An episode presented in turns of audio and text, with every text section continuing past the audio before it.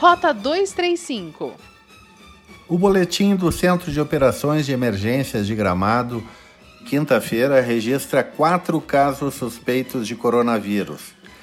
Dos quatro, três estão em isolamento domiciliar e um está hospitalizado. Todos aguardam prova laboratorial e estão em estado estável. De 16 casos investigados até agora, 10 foram descartados. Gramado registra ainda dois casos positivos. Quatro são investigados, sendo um registrado nesta quinta-feira. A Prefeitura de Canela iniciou ontem um trabalho complementar de combate ao coronavírus. A ação consiste em higienizar a frente de diversos pontos de circulação, como hospital de caridade, unidades de saúde, farmácias e mercados. Os trabalhos começaram em frente ao Hospital de Canela e deve ser expandido aos demais locais. O serviço é realizado por uma empresa terceirizada, onde a equipe trabalha com todos os materiais de segurança, como máscaras, luvas e roupas protetoras. A limpeza especial é feita com jato de água.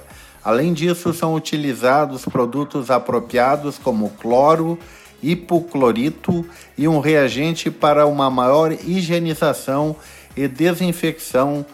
Reportagem publicada pela Folha de São Paulo estima que Gramado e Canela poderão perder 180 milhões de seu PIB caso os hotéis permaneçam fechados por um mês por conta da pandemia de coronavírus. O número é do Sinditur. Juntas, Gramado e Canela possuem 265 empreendimentos no setor. Segundo o presidente do Sinditur, ainda é muito difícil mensurar as perdas que teremos, mas chegamos a essa média calculando uma estimativa do PIB das duas cidades, dividido por 12 meses e considerando que 90% desse PIB é fruto da cadeia do turismo. A paralisação do turismo em Gramado e Canela impacta agências, hotéis, restaurantes e o comércio em geral. Mas nenhum setor sofre mais do que os chocolateiros. Faltando 15 dias para o domingo de Páscoa, as vendas estão paradas. O quase fica por conta das vendas locais, incentivadas por uma campanha onde a Choco, entidade que reúne os fabricantes, apela para gramadenses e canelenses adquirirem ovos e chocolates produzidos aqui.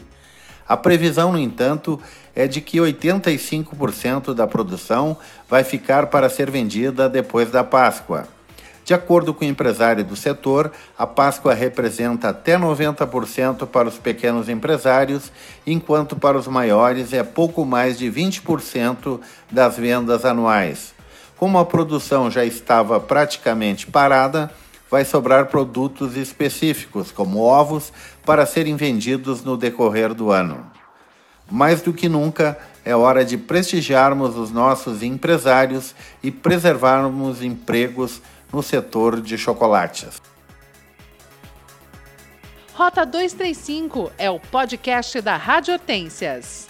Acompanhe no site radiohortências.com ou siga no Spotify Rota 235.